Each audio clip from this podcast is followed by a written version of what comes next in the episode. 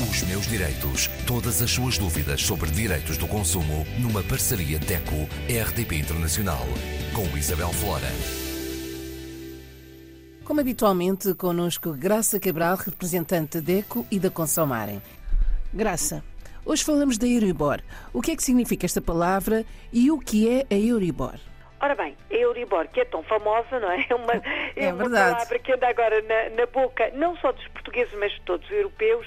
Euribor é uma sigla, é um acrónimo criado a partir de uma frase em inglês que, traduzindo, enfim, para um português mais corrente, não é mais do que uma taxa de oferta interbancária do euro.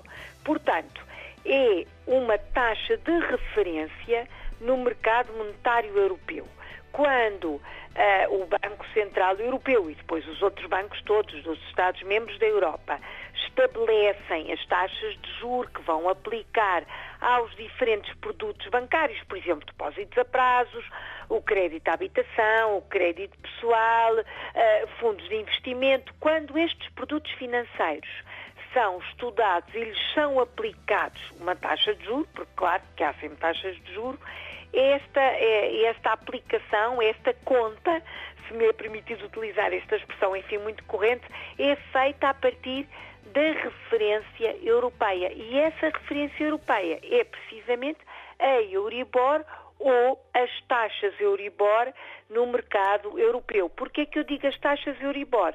Porque a taxa Euribor pode ser aplicada ou utilizada a três meses, a seis ou a doze. Portanto, taxas Euribor, porque têm estas variantes. A taxa Euribor a 3 meses, a 6 ou a 12 meses. Graça, e qual é a mais aplicada em Portugal, historicamente? A, taxa de seis meses, eh, sobretudo para Portugal, é a mais aplicada, embora o cálculo uh, e, enfim, a, a monitorização que se faça das taxas a nível europeu seja mais aplicada a um ano, portanto a 12 meses. Mas historicamente em Portugal os bancos trabalham com esta referência europeia para seis meses. Isto é, traduzindo por miúdos, uh, o significado de Euribor, então a Euro Interbank Rate, portanto a taxa de oferta interbancária do euro, que é o nosso uh, sistema financeiro. Graça. A Euribor, sim, sim, diga. Como é que a Euribor afeta a vida dos consumidores? É, é uma pergunta muito pertinente. Uh, muito pertinente, sobretudo para estes tempos complicados que atravessamos. Porquê? Porque até há bem pouco tempo uh, as taxas estavam quietinhas, portanto não havia uh, grande alteração até para uh, incentivar ao investimento, incentivar à melhoria de, não só da vida das pessoas, das, enfim, dos consumidores em geral, mas para a melhoria das próprias economias nacionais. Pretendia-se realmente que houvesse um investimento e um incremento das economias nacionais. Por isso, as taxas estavam quase que paradas, digamos assim, e não era aplicado um valor, era aquilo que se dizia a, a taxa negativa, portanto, estavam a um nível mesmo muito baixo. Mas, perante o cenário de dois anos de pandemia, perante a atual guerra uh, da, da Ucrânia com a Rússia, da Rússia com a Ucrânia, claro, perante este conflito tão complicado, já não é possível fazer isso. E o Banco Central Europeu teve que uh, mexer nas taxas Euribor, teve que realmente fazer com que esse, esse incremento da Euribor acontecesse.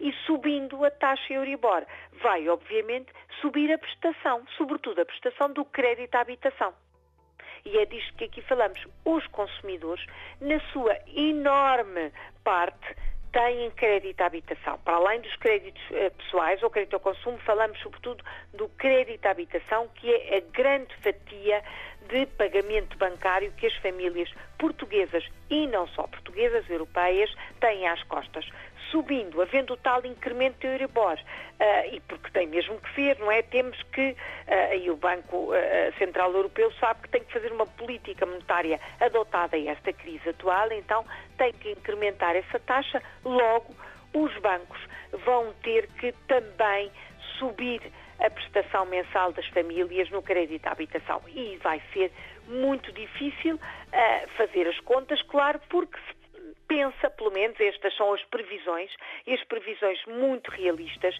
indicam que até ao final deste ano, 2022, irá acontecer uma subida até 0,50% do Euribor e em 23, portanto no próximo ano, já uma subida para 0,90% da, da taxa Euribor logo do crédito à habitação. Significa que as pessoas vão pagar mais. É isto em termos muito correntes. A mensalidade, que por exemplo fosse, vamos imaginar, de 300 euros, deixa de ser 300 euros para passar a ser, dependendo, obviamente, do banco em que a pessoa tem o crédito, de 370, 80, 400, tudo depende daquilo que vai acontecer. Mas que vão subir as taxas de referência, vão efetivamente, se assim for, a Euribor vai subir, claro, e se assim for também o crédito de habitação das famílias vai sofrer uma subida, uh, o que vai ser difícil para todos. Os meus direitos. Para a semana, Graça. Para a semana vamos continuar a falar desta situação e deste cenário perante a subida da Euribor, o que é que o consumidor pode fazer? Uh, vamos deixar algumas ideias, algumas uh, dicas para se conseguir uh, gerir esta muito provável subida da Euribor.